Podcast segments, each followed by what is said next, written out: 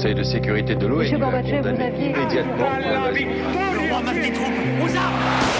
Vous n'avez pas, monsieur Mitterrand, le monopole du cœur. Moi j'ai vu Brasier. Les présidents, ils sont pas pour nous. C'est moi Vous pensez tous que César est un con Comment ce groupe d'hommes peut décider pour des millions et des millions d'autres hommes 12, 11, 10, 9, ignition sequence start. Mesdames et messieurs, culture générale. Bonjour et bienvenue dans Culture 2000, aujourd'hui consacré à Al-Andalus. Si vous ne connaissez pas Al-Andalus, c'est sûrement que vous êtes né après 1492 ou alors que vous n'avez pas été à l'école. Et heureusement, on est là pour vous rafraîchir la mémoire avec Johan. Johan, bonsoir. Bonsoir Greg. Marlène Salut Greg. et Jean-Baptiste. Oh là Bonsoir. Bonsoir, la volonté d'en finir très vite. Non, non, c'est une histoire qui me passionne. Et d'ailleurs, euh, elle me passionne tellement qu'on va écouter un petit extrait tout de suite pour se mettre dans l'ambiance. Il y a plus de mille ans, juifs, chrétiens et musulmans vivaient en bon voisinage sur les terres inondées de soleil du sud de l'Espagne, les terres d'Al-Andalus. Leur culture et leur religion alors se croisèrent. Ils recueillirent le savoir des antiques, l'élargirent, frayant ainsi les sentiers qui mèneraient un jour à la Renaissance. Mais ce monde ne résista pas à l'avidité, la peur et l'intolérance. Sectarisme religieux et soif de pouvoir l'emportèrent. Les féconds échanges se raréfièrent, la lumière du savoir s'obscurcit. Et en quelques siècles, cet art du vivre ensemble s'évanouit en fumée. Le temps de la tolérance était perdu, à jamais. Voilà, voilà, très bonne intro. Ou comment mettre. La bande-annonce de- du Seigneur des Anneaux 7. Ouais, c'est ça. Ou comment mettre du romantisme dans l'histoire et en, en faisant croire que tout était beau et que malheureusement c'est l'intolérance qui a, qui a détruit tout ça. Et le communisme, enfin bon, non, on y reviendra. Bon alors, il faut remettre un petit peu euh, l'histoire à sa place. On est en Espagne. On est en Espagne. Enfin, c'est pas vraiment c'est pas l'Espagne. vraiment l'Espagne, ouais. Voilà, c'est pas vraiment l'Espagne. On est plutôt chez les Visigoths même, on peut On dire. est chez les Visigoths parce que avant pas que ça vraiment soit. une image d'Espagne. Déjà, il faudrait peut-être quelqu'un. Est-ce que, est-ce que quelqu'un peut nous faire une petite, un- un- une petite définition d'Al-Andalus? Al-Andalus, c'est quoi? Oh non, bah, les gars, il va Bah, falloir. L'Andalous, c'est un territoire. Voilà. C'est une sauce voilà. aussi. c'est une sauce au kebab. Surtout. Mais bon, voilà, c'est un territoire qui correspond à peu près euh, à la péninsule ibérique aujourd'hui, donc euh, une partie du Portugal et une partie de l'Espagne, Mhm. euh, qui était euh, et qui et ça s'appelle Al-Andalus parce que c'est un territoire. euh, On joue beaucoup le flamenco. C'est un territoire et c'est aussi une période du coup qui une correspond période. spécifiquement à l'occupation, on dirait, euh, diraient certains, certains historiens un petit peu. Est-ce qu'on a vraiment envie de dire ça? Occupation, occupation, si tu veux. En tout cas, c'est la, la présence de, de l'islam euh, comme, euh, comme civilisation euh, en, dans la péninsule ibérique du euh, 8e siècle au 15e siècle. Très bien, JB, c'est JB qui aura la bonne note parce que pour l'instant, vous avez été incapable. Ok, attendez, donc ça a duré lui, il a 800 fait l'histoire, moi j'ai fait la géo. hein. 800 Ça, ça ans, merde. 800 ans euh, d'Espagne, euh, d'Espagne euh, arabe en fait. Exactement. Donc voilà. Alors avant qu'elle le soit, qu'est-ce qui se passe C'était pas l'Espagne, on a dit. hein. On a on a dit que c'était pas l'Espagne, c'est Al-Andalus justement. Alors avant que ça soit Al-Andalus, qu'est-ce que c'est Justement, c'est l'Hispanie, il me semble. Et euh, qui est-ce qu'il y a sur ces terres? Bah, Les Visigoths, hein, les fameux à moustache. Tu nous expliques un peu ce que c'est, les Visigoths? non, le, le royaume Visigoth, en gros, il s'étend, euh, on va dire, sous la Loire, la diagonale euh, française en dessous de la Loire, et puis euh, cette fameuse péninsule ibérique, puisqu'il faut pas l'appeler l'Espagne. Et donc, ce sont des Visigoths, en gros, euh, les ancêtres lointains de nos amis allemands, qui, euh, qui avaient l'Espagne à cette époque-là, jusqu'en donc 711, date exacte de l'arrivée. C'est le Euh, débarquement. C'est le débarquement, c'est d'ailleurs pas exactement le débarquement des, des Arabes. Euh, en l'occurrence, c'est Tariq il- euh, ibn Ziyad, excusez-moi pour euh, la prononciation, Pour qui famille. arrive, dont on pense qu'il était plutôt berbère. Euh, Peut-être qu'on peut préciser déjà, en gros, la différence à l'époque, c'est que le foyer arabe euh, vient plutôt à l'origine de la péninsule arabique, hein, n'est-ce pas? D'où le nom arabe. Exactement. Exactement. Et euh, alors qu'on parle des Berbères pour euh, les habitants d'Afrique du Nord, qui a- viennent d'être récemment en fait euh, conquis par les par les Arabes, mais euh, tout ça n'a même pas moins, à moins de 100 ans. entièrement. Quoi. Ouais, voilà. Bon, tu vas super vite. Il faut pas oublier qu'il y a notre ami Mahomet euh, qui est mort en 632, donc euh, 711, c'est quand même pas longtemps après. C'est-à-dire que euh, l'expansion euh, de l'islam, elle s'est faite et tac, tac, tac, tac, vraiment éclair. Et euh, Blitzkrieg, euh, de on disait. Blitzkrieg. Justement, elle est, elle, est, elle est encore en train de se faire à ce moment-là, de puisque se faire à ce justement, moment, toutes ces populations berbères, elles sont pas du tout encore toutes islamisées, et euh, les Arabes sont en train de enfin, commencer à islamiser ces populations. Donc c'est c'est pas du tout terminé quoi. Ouais, moi il me semblait surtout que c'était pas vraiment une, une, une priorité d'islamiser. D'abord c'était vraiment de conquérir les territoires Ouais. et puis de prendre des impôts, mais bon, euh, à la limite, euh, si le mec il est pas, s'il est pas musulman, euh, bah tant pis pour lui, Mais- et au moins on peut lui prendre des impôts. Et c'est d'ailleurs pour ça C'est que pas ça la va aussi vite, quoi. parce que les mecs sont plutôt malins, ils se disent que plutôt que de les contraindre en les convertissant et euh, en les battant euh, par l'épée, simplement s'ils arrivent et qu'ils arrivent à négocier euh, que moyennant un impôt, ils restent sous la domination et sous la protection euh, des armées arabes, euh, du coup ils, ils feront partie de, de- de l'empire euh, arabe de l'époque. Donc en fait c'est plutôt malin et c'est ce qui explique que ça aille aussi vite. Bah, C'est- le statut des dhimmis, c'est-à-dire le- les, euh, les minorités qui sont tolérées dans, en terre d'islam, et ça, ça va inspirer ensuite les, les futurs euh, dirigeants d'Al-Andalus qui vont maintenir pendant une bonne partie aussi ce statut de dhimmi, et d'où l'image de tolérance religieuse. Et, et Jimi Hendrix n'avait rien à voir avec la, la d'ailleurs. Très bon, très bon. Donc, euh, je reviens un petit peu sur Tariq, euh, notre pote Tariq, c'est qu'il arrive en 711 et quand il arrive au début, personne s'inquiète trop parce qu'en fait, il y a plein de petites incursions euh, arabes en, Hispanie et bon, bah, on se dit juste ouais, c'est bon, il vient faire une razzia, il vient prendre deux trois, deux trois biftons et puis il va retourner, il va retourner. Donc, pas trop de pression. Et en fait, sauf que lui, il arrive, il est à, il est à Gibraltar, si, si je ne m'abuse, et que il est arrivé avec genre 7000 7000 bonhommes et que très vite, il va avoir du renfort et que bah, il va pouvoir euh, remonter euh, dans l'Hispanie et grâce aux, bah, aux voies romaines qui étaient déjà là. Et puis en fait ça va très très vite quand même, enfin très très vite, je parle de, de 5 ans. Et il remonte tranquillou, il remonte tranquillou jusqu'à Séville, c'est ça En premier? C'est ça. Ouais. Et il va tomber sur, euh, sur le bonhomme du coin, en fait, euh, un certain Roderick. Ah, parle-nous de Roderick un petit peu. Alors, Roderick, euh, aucun rapport, là encore, avec un inspecteur allemand. hein, c'est c'est un, un, un roi euh, visigoth qui tient un peu la baraque et qui voit arriver euh, notre ami Tariq et puis tous ses potos et leur dit Vous pouvez pas camper là, quoi. Et donc, euh, ça se termine euh, bah, mano à la mano, quoi, comme, Ouais. euh, comme on dit pas. Et à grand coup d'épée, euh, le- notre pauvre Roderick se fait euh, largement écrasé par euh, les troupes de Tariq. En même temps, ça se passait comment euh, pour. Enfin, les, les Visigoths à cette époque-là, c'était pas non plus.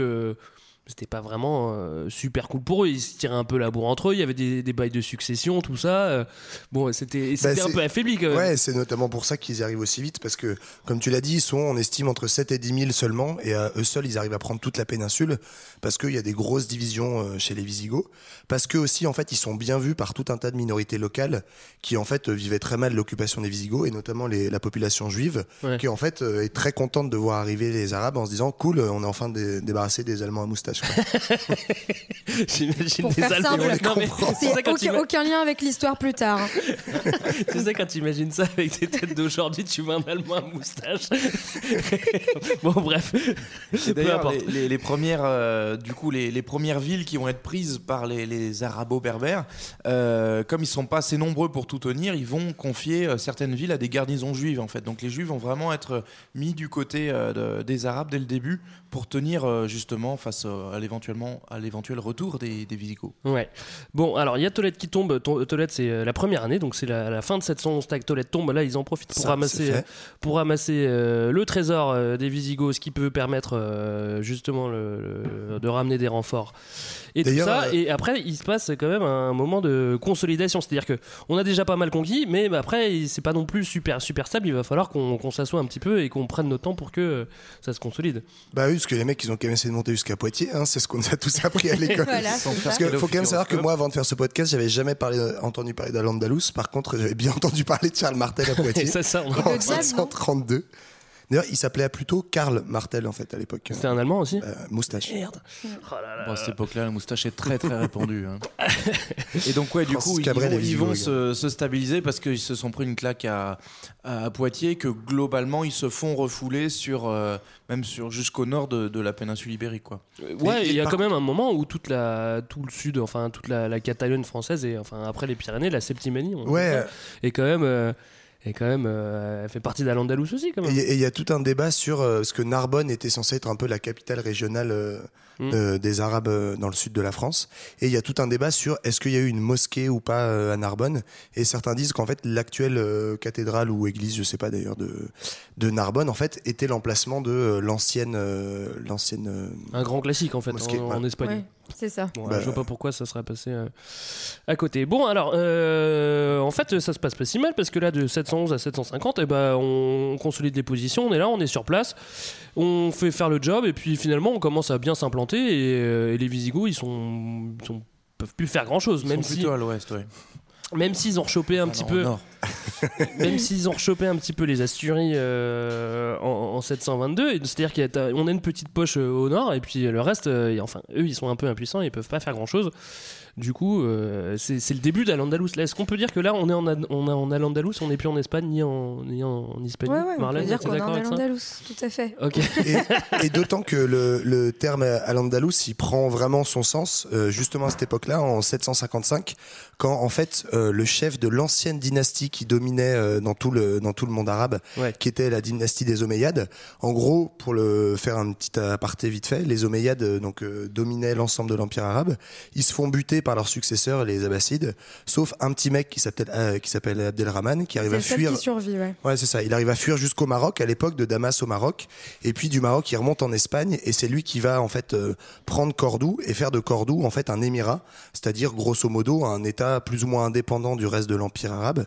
Et donc, euh, c'est à partir de là, en marquant euh, Cordoue comme la capitale, qu'on parle vraiment de Al-Andalus comme euh, un genre d'État unifié, euh, pour le dire aujourd'hui, quoi. Et c'est plutôt cool parce que c'est le moment où Cordoue euh, justement devient euh, hyper indépendant. T'as trois- à ce moment-là, tu as trois centres qui sont hyper, indé- euh, qui, sont hyper importants. Tu as, justement Cordoue, Bagdad et puis, euh, et puis euh, Constantinople. Quoi. On est d'accord? On est d'accord, Ouais. on peut. Et ce qu'on n'a pas précisé, c'est aussi c'est que toute cette conquête, elle se fait sous les Omeyyades. Et c'est que les Omeyyades qui poussent un petit peu, allez-y les gars, prenez du territoire, là on est cool, on a envie de, on a envie de développer le power quand même. Bah, en fait, les Omeyyades, surtout, euh, le dernier survivant des, des Omeyyades qui débarque, il, a, enfin, il est un peu énervé de s'être fait dégager de Damas par les Abbassides. Et donc, euh, l'idée, c'est quand même de fonder un empire, enfin, si on peut dire ça, en tout cas, un, un royaume concurrent à celui de Damas et de reprendre le pouvoir. Oui. Et, euh, fin, oui. et du coup, pour euh, faire un petit saut euh, en avant dans l'histoire, en fait, c'est ce qui, c'est, ce qui se passe au Xe siècle quand. En 929, donc un des successeurs justement euh, de- d'Abdalrahman, donc Abdalrahman III, lui proclame le califat. Mais qui n'était pas inspiré sur son nom de succession. C'est ça. un bon gros pseudo qui envoie du lourd. Et donc c'est là qu'en fait il décide de proclamer un califat euh, concurrent à celui de, de Bagdad, euh, en disant bah nous en fait c'est moi le calife et c'est pas toi. Ouais, et mais ce qui est intéressant, c'est que la, la plupart des historiens, ils montrent qu'en fait, c'était une espèce de concurrence, une compète entre Cordoue et Bagdad, qui étaient un peu les deux capitales aux deux extrémités de l'empire. Et sauf que cette euh, concurrence, hein, une fois n'est pas coutume, était vertueuse et en fait a permis justement d'être une euh, concurrence culturelle, scientifique, etc., qui a créé vachement d'émulation et qui a permis en fait euh, notamment de à cette période-là de, de faire dire aujourd'hui que c'est un peu l'âge d'or de l'empire arabe et y compris d'un certain mélange culturel parce que ça va créer une une compétition vers le haut et voilà là j'anticipe un petit peu sur le côté C'est un peu le, le des cultures moteur franco-allemand de, de la Méditerranée médiévale. C'est ça, c'est l'Union européenne, ouais. Alors Marlène, tu, tu parlais de- justement de califat. Avant c'était un émirat, c'est ça hein Ouais. Du coup, c'est quoi la différence entre euh, califat et émirat? Alors euh, normalement, euh, un émirat, il est- en fait, le calife c'est le chef euh, vraiment euh, suprême, quoi. C'est le successeur du prophète. Voilà. C'est le chef des C'est croyants mieux aussi. dit. Le chef des croyants aussi. Alors qu'un émir, c'est juste. c'est juste un chef politique ouais Et un émir, c'est un chef politique et surtout, en fait, euh, le calife. Le calife avait sous sa direction plusieurs émirs euh, dans, plusieurs dans plusieurs émirats. Et c'est enfin, c'est comme ça que ça se déclarait. Et donc, au départ, il y a vraiment l'idée de créer un royaume euh, indépendant en créant un émirat. Mais quand, on crée un, quand il proclame le califat, là, c'est vraiment l'idée de s'opposer euh, de manière frontale au, au califat de, de, de Bagdad. Ouais. En même temps, ils sont très très loin, les communications sont difficiles. Et puis c'est fait- vrai qu'ils se font quand même un petit peu la gueule. Ils ont quand même buté tous les Omeyyades. On s'est dit, ouais, on va pas non plus être potes avec les Abbassides. On va rester dans notre coin. On est très bien dans notre, dans, dans- dans notre Al-Andalus. Bon, au Autant début, il pas- faut quand même croire qu'ils vont retourner euh, prendre Bagdad, quoi. Puis finalement, euh, après, ça reste plutôt juste un discours euh, histoire de, de se légitimer, mais euh, quand même, au début, ils sont, ils ont pas tellement envie de rester tranquilles dans leur coin, quoi. Ouais. Euh, même si euh, je pense que bon bah alors de 932 jusqu'à 1030 on est plutôt pas mal à Cordoba alors euh, on va pas parler de culture euh, beaucoup mais bon euh, enfin on n'est pas là pour ça Surtout pas dans Culture Surtout pas de 2000. culture. non mais euh, on est plutôt bien on, on- on a à manger la terre est fertile euh, il y a de la culture on On s'amuse écoute du flamenco, tout va bien, quoi. non, pas encore, mais bon, euh, presque. bon, la vie est belle. Sauf que bah, ça va pas durer, c'est pas éternel. La, vie- la- la vie est belle, mais c'est pas éternel. Et bah, en 1030, qu'est-ce qui se passe? Bah En fait, c'est le problème des dynasties qui traînent un peu, c'est qu'au final, il y a toujours un mec qui finit par être mauvais, qui, qui assure pas autant que papy, grand-papy, arrière-grand-papy. C'est la consanguinité, ça. C'est un peu le défaut, quoique. C'est les enfants gâtés, tu veux ils dire Ils sont plutôt pas trop mal niveau consanguinité, parce qu'eux, ils ont le droit d'avoir un peu des gens qui viennent partout, de coucher avec des esclaves et tout. Contrairement à Christine Boutin, par la exemple. chance. Par exemple, qui est obligé de se taper son cousin. Prochain, prochain épisode de Culture 2000 sur Christine. Comment a-t-elle rencontré son cousin? Et donc, en gros, le, le- la dynastie omeyyade finit par prendre l'eau parce que euh, elle se fait, elle se fait dépasser par un, vizir euh, ambitieux qui s'appelle Al-Mansour, qui va aussi devenir être un grand chef militaire et qui va prendre le pouvoir pour lui-même, mais qui va échouer à fonder euh, une, une vraie dynastie derrière lui. Donc, en gros, à partir de, euh, du début du euh, XIe siècle, c'est la fin de la dynastie et euh, du coup, le califat va, va tomber. Va tomber en ruine. Encore pour des, En fait- pour des histoires de succession. Ouais, mais Alors, en fait, coup, ce qui se passe, surtout, c'est que euh, ce mec-là, Al-Mansour, il n'y arrive pas parce que, euh, en réalité, il y a quand même, enfin, euh, une importe, enfin, euh, toutes les dynasties essayent de se rattacher au prophète et que lui, il va échouer à s'y rattacher puisqu'il ne fait pas partie euh, d'un des d'un de ses successeurs comme les Omeyyades ou euh, les Abbassides. Et en fait, ce manque de légitimité va faire en sorte que ça marche pas. Ça Alors mince, mince, mince, ça capote. Et Du Après, coup, il ouais. n'y a plus d'unité. Qu'est-ce qu'on fait, s'il n'y a plus d'unité Eh ben, On fait des petits taïfas. Ah, d'accord. Alors, taïfa. c'est quoi Explique-nous ça. Des petites. C'est petit plat, c'est ça. Petit bon, ça. Et tu mets quoi Alors, comme épice dans la à taïfa.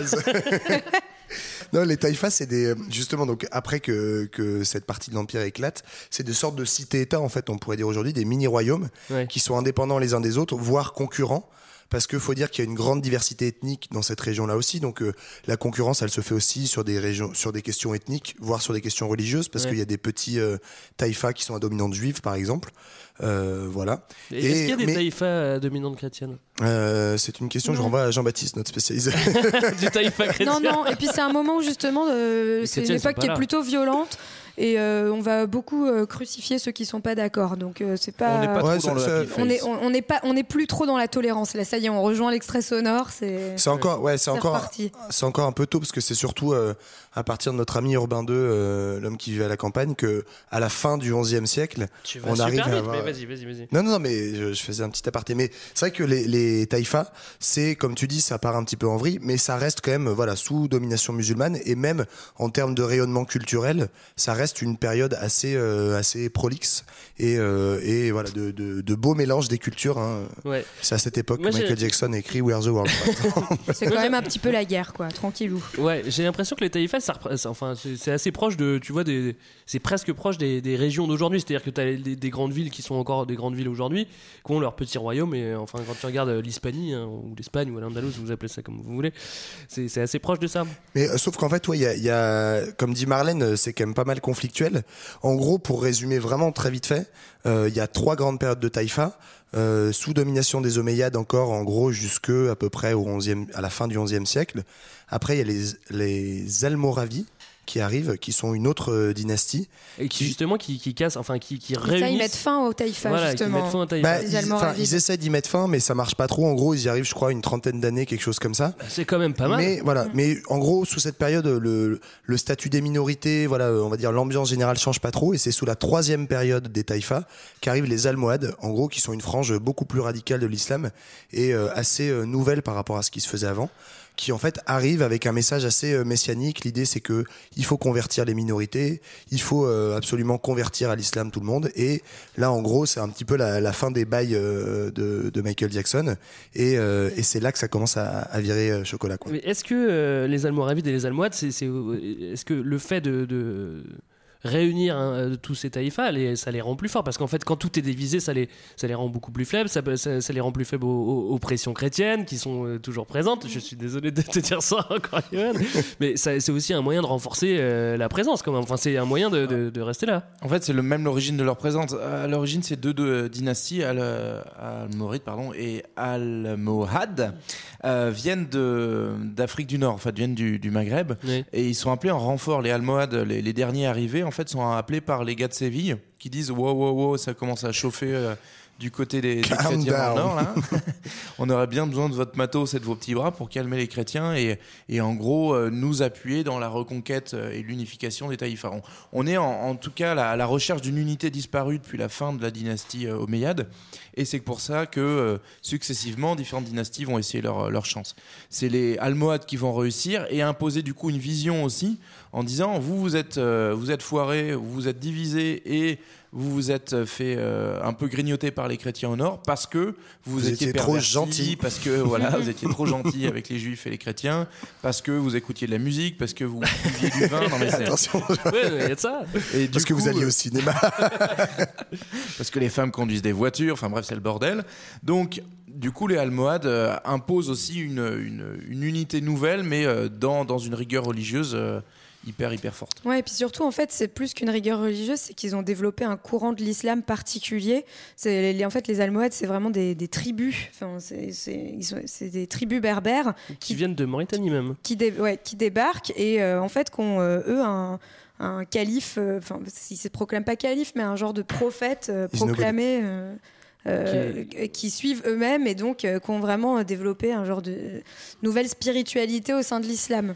Et là, c'est un peu particulier parce que justement, là, quand à l'Andalous, euh, on avait vraiment un truc dans, dans, dans la péninsule, avec une capitale dans la péninsule. Là, pour le coup, la, la capitale, elle est plus du tout, elle est plus du tout en, en Espagne euh, actuelle, mais elle est à Marrakech ou elle est à Rabat ou enfin À en, Fès fonction aussi, ouais. à Fès c'est- aussi. le- Mm. Du coup, ça doit affaiblir aussi un petit peu euh, le pouvoir euh, en Hispanie, dirais-je.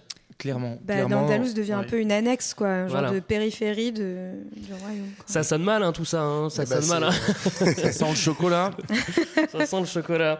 Alors, qu'est-ce qui se passe après? Là, c'est la deuxième manche. C'est le début de la Reconquista. Ouais.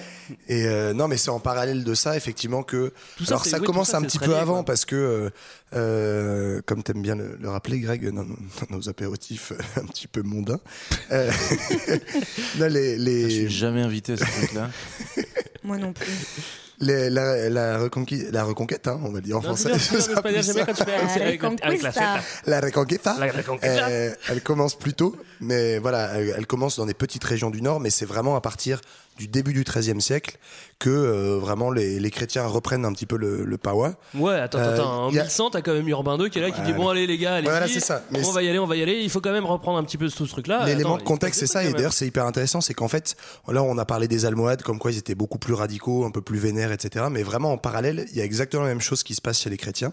Avec Urbain II, qui est un pape bien vénère, qui globalement dit qu'il faut aller euh, reprendre Jérusalem par les armes et que, de toute façon, euh, les musulmans, grosso modo, c'est des représentants de Satan sur Terre. Et donc, il y a cette ambiance un petit peu électrique qui commence à prendre un peu partout. hein. Euh, et contre les musulmans et contre les juifs d'ailleurs. Et donc c'est suite à cet appel d'Urbain II, donc en 1095 si je dis pas de bêtises, que la reconquête commence vraiment. Euh, d'ailleurs ça commence un tout petit peu avant. En fait j'ai dit une bêtise parce que la reconquête de Tolède c'est 1085 et euh, voilà qui est la ville en gros à côté de Madrid un peu centrale. Et à partir de là ça va dérouler et en 1212 euh, ce qui se passe, c'est que les rois chrétiens arrivent enfin à arrêter de se chamailler. Ils ont rasé leurs moustaches et du coup, ils commencent ensemble à réattaquer euh, l'ensemble des taïfas et à reprendre en fait en moins d'un siècle quasiment l'ensemble de la péninsule. Ouais. c'est- la Et fameuse repre- bataille de- des navets de Toulouse, Las Navas de Tolosas, euh, C'est ça. qui marque un peu le- le- le- l'avancée de la Reconquista. Ouais, mais finalement, sur une période de 800 ans, euh, bah, c'est, euh, ça revient assez vite la Reconquista parce qu'on a toujours, on parle toujours de- du mythe d'Al-Andalus qui a duré 800 ans où c'est, euh, c'est toujours euh, très très paisible. On vit tous ensemble très très bien, tout bien avec les juifs et les chrétiens. Bon, euh, moi je suis pas forcément d'accord avec ça vu qu'il y a quand même t'y étais, déjà. tout- déjà j'y étais. J'y suis déjà allé. Figurez-vous que j'y étais moi en Andalous. Je peux vous dire que que non, bah non, c'est pas, c'est pas non plus euh, la, euh, paix totale quoi. Après, on peut aussi remettre complètement en cause cette idée de reconquista qui, en fait, euh, est pas une reconquête, qui est juste une nouvelle conquête. Et euh, en fait, c'est quoi, c'est un- boum, un- ça balance. Non, mais c'est un terme totalement idéologique de dire que Ah oui. euh, les chrétiens reprennent leurs terres, euh, qui, que soi-disant, qui leur appartiennent. Ils, ils euh, ont plus de moustache, qui leur les appartiennent. mêmes. Voilà. Donc, euh, c'est de la, de la Mais même enfin, comment manière on les on peut reconnaît, aussi, du euh, coup critiquer ça. Bon, en tout cas, ça grignote, ça grignote, ça grignote, et puis il y a plein de. Il y a, il y a des petits malins quand même au milieu qui arrivent à pas se faire grignoter, c'est les mecs de Grenade. Ah oui, bah, qui, c'est euh, quoi. du coup, alors eux, ils sont plutôt euh, malins. Ils se disent bon, pour pas se faire buter par les chrétiens, bon, on va s'allier à eux. et donc, du coup, en fait, euh, l'émirat de Grenade, il déclare direct, euh, il baisse son slip, pousse, il dit pousse, et dit moi, je veux bien être copain avec le roi de Castille.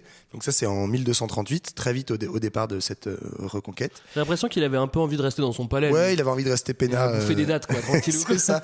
Bah, ça bien marché parce que le gars, il va rester jusqu'en 1492, le même mec, hein, pendant 300 ans. Ouais, c'est ça. il a bouffé des dates, à la fin il était énorme. il était là dans l'Alhambra, Donc il avait besoin d'un très grand palais. Bon, alors c'est assez marrant parce que 1492 c'est assez symbolique aussi parce que le moment où on en finit, symbole. au moment où on a fini avec euh, avec euh, avec les Arabes en, en- en Espagne parce que là bon, maintenant Enfin. on peut parler On va se faire les petits manos en Amérique du Sud. on va s'occuper un petit peu de l'autre côté, comme quoi ils étaient vraiment vraiment vraiment occupés quoi. Ouais, après, il faut, faut peut-être aussi remettre la balance euh, de, de ce 15e siècle et qui fait que les, que les Espagnols vont s'énerver et finir de faire sauter la grenade. C'est qu'en 1453, de l'autre côté, ça pousse et, euh, et Constantinople tombe Eh oui. et, et devient, devient Istanbul. Donc en fait, euh, finalement, ça s'équilibre d'une certaine façon. On a le début des Ottomans qui Il y a quand même les Turcs qui débarquent. hein, Match nul, les gars. C'est ça. Bon, alors moi je vous propose d'écouter un petit peu de musique euh, pour rentrer dans, dans, dans la période culture. Écoutons Al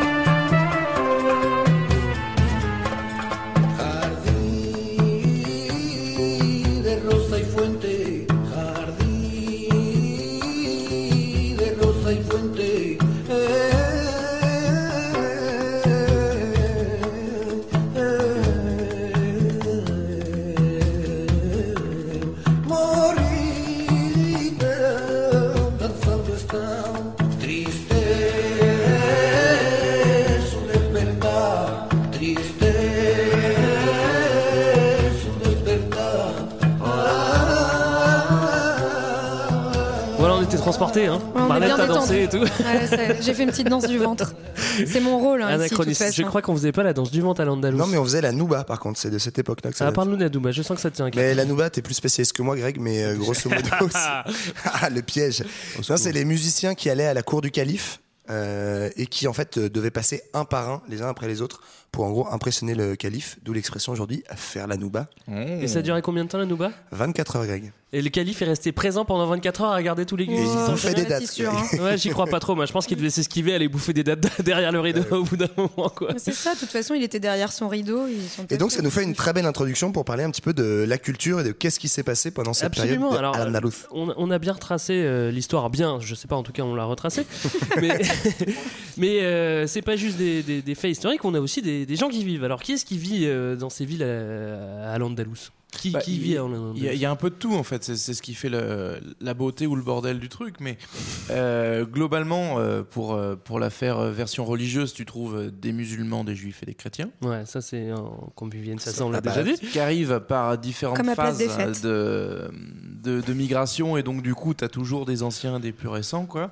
Euh, donc euh, en gros, on va trouver aussi, euh, avec le jeu des divisions politiques, des gens qui vivent en minorité. Donc par exemple, on a les, les mots arabes. Ouais. Euh, Ça, ce c'est sont- ça, c'est assez intéressant. Ah oui. Et non pas- les mots arabes. Les mots arabes et non pas les mots fléchés, ce sont des Espagnols chrétiens J'avais plutôt les beaux arabes. mais- qui vivent, euh, qui vivent dans, dans, à l'Andalous, c'est-à-dire dans la culture arabe, qui parlent arabe, etc. Quoi. Donc c'est c'est des chrétiens qui, Ouais, c'est ça, qui sans se vivent convertir. arabe et qui- C'est des qui- chrétiens assimilés. Exactement. Alors, ils gardent leur religion. euh, donc en gros, ils ont le statut de dhimmi, dont on a parlé tout à l'heure. Ouais. C'est-à-dire qu'ils peuvent pratiquer leur religion, euh, euh, suivre leurs euh, leurs règles du moment qu'elles sont pas en Du contradiction. moment avec qu'ils les mettent pas leur croix quand ils vont à la piscine. Quoi, Ouais, puis il faut quand même qu'ils portent un, un- un petit vêtement spécial et ils n'ont pas le droit de monter à cheval. Bon, bah écoute, on peut pas tout avoir hein, déjà et on les a pas ont des poneys, c'est déjà pas mal. Ils ont pas On a aussi, on a aussi bah, évidemment des Arabes. Ça, c'est Eh la oui. base, sinon euh, on ne parlera pas dans l'Andalous. Il y a aussi des Berbères Ouais. qui étaient, qui sont pas forcément convertis ou pas- qui sont parfois convertis. Il y a aussi des esclavons. Les esclavons, ah Alors, oui, ça c'est- drôle. on, imagine, on imagine tout de suite un truc marrant. Bah, des ce ne sont pas des petits esclaves, mais des esclaves slaves, voilà, qui sont euh, en gros slaves et germains. C'est déjà que, des euh, sous-peuples. les quoi. Arabes sont allés chercher bien à l'est pour les convertir à l'islam. Et en gros, euh, voilà. Il vaut mieux être mozarabe ou esclavon Moi je pense qu'il Esclavon, vaut mieux. c'est- non, Euh, esclavon, c'est qu'il vaut cool. mieux être mozarabe, Non, non non, parce que en fait, les esclavons, ça va être le, le même principe dans l'Empire ottoman. C'est des types qui, comme ils ont plus de famille, plus rien, ils ont plus qu'une seule chose à faire, c'est de se dévouer, se dévouer entièrement au calife.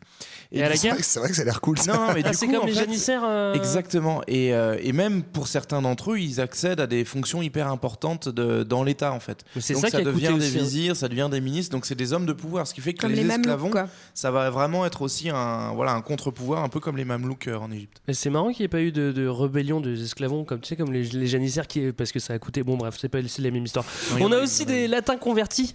Et oui. Les moualades. Eh oui. Et qu'est-ce qu'on a d'autre? alors On a des juifs, des mozarabes. Bah, je crois Bon. qu'on a fait le tour. Ouais, hein, ouais, du ouais. coup, euh, bah, du coup, et alors. euh, Si, si, on, a, on, peut, on peut dire, puisqu'il reste aussi une partie de, de la péninsule ibérique qui n'est pas euh, à l'Andalous, qui reste donc euh, sous, le, sous le régime de royaume chrétien. ouais. Et là, on va quand même retrouver des, euh, du coup, des, des locaux qui sont musulmans, qui ont été euh, reconquis. Et savez-vous qu'ils prennent le nom de morisque ou moresque Donc ce Ah. n'est pas un cocktail avant. Ah, mais je savais pas. D'ailleurs, Pourtant. cocktail dont tu connais très bien la composition, euh, JB. Yeah. Ok. Est-ce qu'on Et- peut faire un, un petit point sur euh, la, enfin comment elle fait, enfin, la ville, la ville typique euh, d'Al-Andalus, comment elle est faite? Est-ce que quelqu'un peut me répondre Luan, vas-y, regarde-moi Ouais. avec ces grands yeux là comme ça. comment t'imagines Ah la non, ville Alors, à si- maquette. si la- tu sais pas, tu peux inventer. Alors, hein, C'est pas grave, personne vérifiera. Il y a des immeubles haussmanniens au centre. Et non, il y a l'Alcazar, quoi, le- le- l'espèce de palais fortifié euh, qui est un peu le, le Ouais. palais à la fois euh, oui de l'émir euh, ou du Josh. petit seigneur local, de son vizir, en gros, qui est son. Alors, le premier vizir, c'est son premier ministre, hein, c'est le Manuel Valls euh, de l'époque, mais en. Attends, en- attends, en moi je te parle des villes, hein, là tu me parles des vizirs et tout. Ouais, bah, j'esquive ce que- Parle-moi des villes d'abord. Excuse-moi. hein. Il y a le palais du calife, il y a quoi d'autre Ouais, Euh, bah, Je sais pas, il y avait un petit marché, il y a des souk, remparts, des trucs euh. comme ça, euh, non, une médina, non, je sais pas, non, ça vous dit rien Mais sans doute, sans doute, oui, oui, puisque en fait, le- à l'Andalous, ça vit aussi énormément du commerce. Donc, on va retrouver un peu le système des. euh, alors, pas les caravansérails tels qu'on les connaît, mais en tout cas, il y a, il y a des, des marchés qui sont assez centraux. Il y a euh, un- aussi une connexion, beaucoup de routes qui sont réutilisées. Voilà. Euh, donc, il y a les portes de la ville que- où on voit passer Mm. en permanence ces, ces marchands qui relient les différentes villes à l'Andalous. Il y a beaucoup de fortifications aussi qui sont construites effectivement euh, tout au sud, tout le long de la côte. Euh, des fortifications qui vont permettre par exemple de- d'empêcher les nos amis euh, nos amis vikings de- d'envahir Ah oui. l'Espagne parce Eh qu'ils ont essayé plusieurs fois d'envahir l'Andalous et, Et ils se sont fait têche. Sont Et les palais sont en général en hauteur, hein, comme, euh, comme la Alhambra d'ailleurs. Alors parlons de palais justement. Ouais, voir en retrait en fait. Il y a, il y a- il y a l'Alhambra, il y a, il y a un palais qui va être construit aussi à, à Cordoue. C'est euh, Madina al Zahra, qui est en fait euh, plus qu'un palais, c'est carrément une ville nouvelle. C'est construit totalement à l'écart de la ville. Euh, D'ailleurs, pour la petite histoire, Madina al Zahra, c'est la ville de Zahra, et Zahra, c'était la favorite d'Abdelrahman III. Ah bah en tiens, fait, si- comme par hasard. Qui fabriquait des chaussures euh, au Pakistan. Exactement. Ce qui a donné une marque de vêtements. Si, si elle s'appelait Corinne, ça aurait été euh, Madina Al Corinne, mais du coup, ça l'aurait moins fait. Non, en tout cas. euh, Mais euh, peut-être qu'on peut préciser ce qu'on dit tous l'Alhambra, comme si on avait tous pu Oui, se, euh, est-ce que- se payer un billet last minute pour aller la voir, Est-ce mais que on tu peut peut-être peux- préciser qui, où est-ce que c'est, qu'est-ce qu'il y a. Ah bah, euh, c'est à Grenade, mais je sais pas, est-ce que quelqu'un pourrait. me- Je sais pas, là je ferme les yeux. Est-ce que quelqu'un peut me décrire l'Alhambra Qu'est-ce que- qu'est-ce qu'on y voit? Il y a des, il y a des patios, il y a quoi? Il y a, des- des- des- je Il y sais a pas. des jardins, beaucoup Ouais. de jardins. Des orangers. Voilà. Ouais. Euh, Des des, genres de, des cours ouvertes sur des fontaines. Ouais. Euh, et puis euh, surtout, c'est une architecture particulière avec euh, beaucoup de stucs. Ah. Euh, donc euh, il me semble que c'est. euh, Comme des tucs. C'est comme des tucs, ouais, c'est ça. moi, Donc ça s'effrite, c'est super pratique. Tu peux faire des graveurs. Bah, c'est un matériau qui permet de faire énormément de, de décors. On va retrouver un peu le, le style architectural que tu retrouves dans, dans les mosquées, donc euh, des, des décors plutôt euh, végétaux ou, euh, Des voûtes. ou, ou des voûtes. On va beaucoup utiliser les mathématiques. Et l'idée aussi, c'est qu'en fait, tu puisses pas vraiment faire la différence entre l'intérieur et l'extérieur, que tout est vraiment ouvert et que tu passes d'un espace à un autre euh, assez, euh, assez facilement. D'où Mais- les bassins qui reflètent euh, l'extérieur. Et, et ce qui est marrant, c'est qu'on retrouve à l'Andalous un peu la, même évolution. Alors là, je vais dire ça comme si j'étais architecte, mais que ce qu'on trouve euh, en Europe plus au nord, notamment en France, entre en gros l'art roman et l'art gothique. Ouais. Euh, en gros, le premier étant beaucoup plus simple et le second beaucoup plus alambiqué. Et en fait, on a la même chose entre les deux grandes époques euh, d'art architectural à l'Andalous. La première époque qui est représentée plutôt par la mosquée de Cordoue. Donc Ouais. au tout début, alors je ne voudrais pas dire une bêtise, mais je crois que c'est le 9e ou 10e siècle. Et l'Alhambra qui est construite beaucoup plus tard, en fait, qui est terminée surtout au 14e siècle. Ouais. Et où c'est une, euh, on a, on a parlé de l'architecture hispano-mauresque, qui est en fait beaucoup plus exubérante, voilà, avec plein de détails, effectivement, des arcs, des contre-arcs, etc. Euh, voilà, donc il y y, a cette évolution-là. Donc on a aussi, euh, alors on a l'Alhambra, on a aussi euh, la Giralda à Séville avec avec son avec son minaret qui est euh, très très imposant. On a aussi des Qui systèmes maintenant la cathédrale euh, de Ouais. Séville. Alors c'est si un petit peu à part la mosquée de Cordoue, C'est le Toutes grand les- classique. Si, si même la mosquée de Cordoue en fait avait été construite sur un sur un site qui était avant une une, une chapelle euh, des Visigoths en fait. Bah, c'est le jeu, quoi. C'est Oui. le jeu que tu retrouves tout autour de la Méditerranée en fait. Genre, euh, je te mets un petit temple euh, pour Jupiter qui devient euh, ouais. ensuite une petite église et puis pouf une mosquée et puis pouf ça redevient une cathédrale. Oui, oui, c'est ce que c'est ce que je voulais te dire. Euh, Justement, Bah, dis-le, bon sang la, la Giralda, elle est, elle est redevenue une cathédrale après à la Reconquista. Euh, la mosquée de Cordoue est restée une mosquée, bon, plus un musée, mais bon, c'est quand même, on n'en a pas fait une église, quoi. Quand je dis on, je ne m'inclus pas dedans, mais Après, il y, a- y la cathédrale du Puy-en-Velay aussi, dont on parle pas assez. Et la qui est de style noire. imitation euh, hispano-mauresque. J'ai découvert ça. Et c'est vrai qu'en fait, euh, ça j'avais jamais pas, pensé, hein. mais bah si, si, franchement, tu regardes des photos de la, la cathédrale du Puy-en-Velay et euh, tu rajoutes un petit minaret, je t'assure, hein, on pourrait croire que c'est une, mosquée. Après, si vous ne regardez pas des photos de la cathédrale du Puy-en-Velay, c'est pas grave, c'est même normal. Ah, Bon, alors des routes, des systèmes d'irrigation pour l'agriculture et, euh, et puis bah, tout ça, ça nous amène à l'économie. Qu'est-ce qu'on fait? Qu'est-ce qu'on qu'est-ce qu'on bouffe? Qu'est-ce qu'on euh, qu'est-ce qu'on qu'est-ce qu'on fait? Euh, Qu'est-ce qu'on mange ce soir? On fait de l'huile, hein, je crois. Ouais, ça, ça fait longtemps quand même. hein. Des amandes, des céréales, des oranges. De la soie? On fait de la soie? Ouais. Ouais. Culture la. inspiration sur la La sériciculture. On fait des esclaves aussi. En fait, ce qui est, ce qui intéressant, au-delà de la liste de, de ce qu'ils produisent, c'est qu'ils vont amener, et c'est c'est, euh, là tout l'intérêt en fait d'Al-Andalus aussi comme passeur de, de culture et, comme, et de technique. Euh, Al-Andalus va bénéficier en fait du savoir des Arabes que eux-mêmes ont pu euh, obtenir par le commerce avec, euh, avec les Indes, avec, euh, avec l'Asie. Et donc, on va importer en Espagne des techniques qui n'existaient pas avant, comme par exemple les, les grandes roues, là, les, les norias, qui vont permettre de réactiver les aqueducs romains, par exemple. Ouais. On va beaucoup utiliser l'irrigation grâce à ces techniques qui viennent en fait de l'Asie. Et euh, quand les, la Reconquista va avoir lieu, les, les chrétiens vont pouvoir récupérer en fait toutes ces techniques-là. Et ce qui est intéressant, c'est que ben, du coup, la, la- ce qu'on appelle la reconquête a aussi permis en fait de faire passer hein, des morceaux entiers de la culture euh, euh, d'Al-Andalus et donc de la culture arabe en Occident. Et même dans la langue, hein, puisque euh, tous les Ah mots oui. qui commencent par al en espagnol, en fait, sont issus de l'arabe et, Et de l'époque d'Al-Andalus. d'ailleurs, le fleuve aussi. le Alcampo, le par fleuve- exemple, le le, fleuve- magasin Auchan. Exactement, par exemple. D'ailleurs, le fleuve qui passe en Andalousie à Séville et jusqu'à Cordoue, le Guadalquivir, Et qui veut dire Wad el Kibir et qui veut dire le grand, grand fleuve, fleuve. le magnifique. Et voilà, Exactement. qui, euh, voilà. qu'est-ce qui se hop, passe J'ai placé La que je parlais arabe Je parle très bien arabe. je m'embrouillais avec le patron de Chiquito. Euh, non, ça s'est jamais arrivé. Et euh, alors, qu'est-ce qu'on fait d'autre de cool Euh, bah, Bah, on, on, peut parler un, petit peu culture, ouais, culture, musique, poésie, hein, Ouais. peu douceur, Alors, parle-nous de littérature, euh, Johan. Nico, notamment. Parle-nous de poésie. de la, de la littérature. Déjà, Non, on a du papier. Déjà, on a du papier. Ça, c'est quand même assez Déjà. cool, quoi. Ça c'est cool. Et non, ce, qu'on disait en fait, en revenant sur ce qu'on disait tout au début, cette espèce de compète entre euh, Bagdad d'un côté et Cordoue et Al-Andalus de l'autre, fait qu'en fait il y a une espèce d'émulation comme ça de création euh, culturelle. En fait, euh, dans cette époque-là, pas mal de textes, même beaucoup beaucoup de textes, sont traduits en arabe. Et en fait, à Bagdad, ils vont faire un énorme boulot euh, où en fait, ils vont récupérer tous les textes philosophiques et scientifiques qu'ils vont trouver, ils vont tous tous les traduire en arabe et les diffuser dans tout la, dans tout l'empire euh, arabe. C'est le premier Wikipédia. hein. C'est ça. Non, mais c'est ce qui fait qu'on va avoir un retour en fait de la culture antique, des Grecs, des Romains, y compris des Égyptiens. Enfin, on va trouver tout un tas de choses qui vont venir euh, être, euh, être, enfin voilà, qui vont être diffusées et qui vont permettre des progrès euh, scientifiques assez énormes. À Bagdad, on a à l'époque euh, tout un tas de choses. La construction du premier observatoire, par exemple, Ouais. d'astronomie. On invente l'algèbre. On fait, je sais plus ce qu'on fait de cool encore, mais on fait. Bah, on fait le zéro. cool. On fait le zéro. On fait la poudre aussi, parce que ça, c'est euh, c'est aussi les Arabes qui ont apporté la poudre. Ah, c'est eux Et- qui l'ont inventé. Ouais. Ah, oh, ils ont inventé la poudre. Hein. L'eau tiède, on sait pas, mais enfin. Et en fait, du coup, dans cet esprit de compète, Cordoue va aussi s'y mettre et, et à l'Andalous aussi. Et euh, on trouve du coup des, du coup, pardon, des, grands, euh, des grands apports d'Al-Andalus à la, à la- à la culture mondiale et notamment bah, le- à travers la figure d'Averroès, en fait, qui est un peu le, le grand penseur qui va réconcilier la philosophie euh, aristotélicienne. Donc, il va, il va pouvoir bénéficier des traductions d'A- d'Aristote et euh, il va se mettre euh, comme une quête un peu suprême de justifier une interprétation philosophique du Coran, c'est-à-dire de dire que Aristote et le Coran sont compatibles. Ouais, puis de toute façon, à l'époque, toutes les entreprises intellectuelles, elles sont justement, elles visent à mêler la philosophie et la religion. Enfin, c'est, il est à peu près inimaginable pour toutes les religions de séparer l'un de l'autre.